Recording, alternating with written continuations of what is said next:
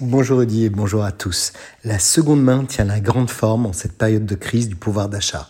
Déjà portée par la recherche d'une consommation plus vertueuse et éthique et promise à un avenir exceptionnel, elle suscite même des vocations dans la distribution traditionnelle. Rien n'est épargné. Vêtements, smartphones, électroménagers, vélos, articles pour bébés, autos.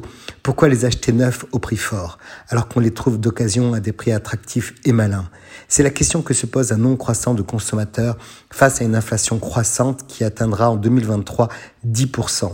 Quel que soit le niveau de fortune, les CSP+, s'y mettent aussi et la génération Z est prise d'écologie dans un monde de plus en plus connecté. Au cœur de ce marché, déjà estimé à 86 milliards d'euros en Europe, et prévu pour croître de 15 à 20% par an, le secteur de la mode prime sur tous les autres. En réalité, après une popularité accrue de la polluante fast fashion, produisant à toute vitesse des vêtements modestes en son sein, la rumeur dit qu'il verra très certainement la seconde main la dépasser à coup sûr dans les prochaines années. Ayant progressé de 140% en 2019 et 2021, les plateformes e-commerce de seconde main en sont fermement responsables puisqu'elles détiennent 60% du marché de la mode en ligne. On connaît la plateforme lituanienne Vinted, un des leaders sur le secteur de la mode d'occasion, qui permet aujourd'hui à près de 50 millions de Vinties de monétiser leur garde-robe, disposant de 550 000 nouveaux articles par semaine.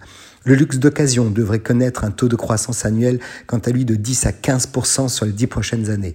Ainsi, certaines maisons de luxe tentent de gérer elles-mêmes leur propre marché de l'occasion à l'image de la marque Gucci proposant une sélection de pièces vintage fraîchement remisées à neuf par des artisans de la maison à l'aide de son site en ligne Gucci Vault. Ayant compris leur force de frappe, certaines maisons nouent des partenariats tels que le groupe Kering qui a pris 5% du capital de vestiaire collectif en 2021.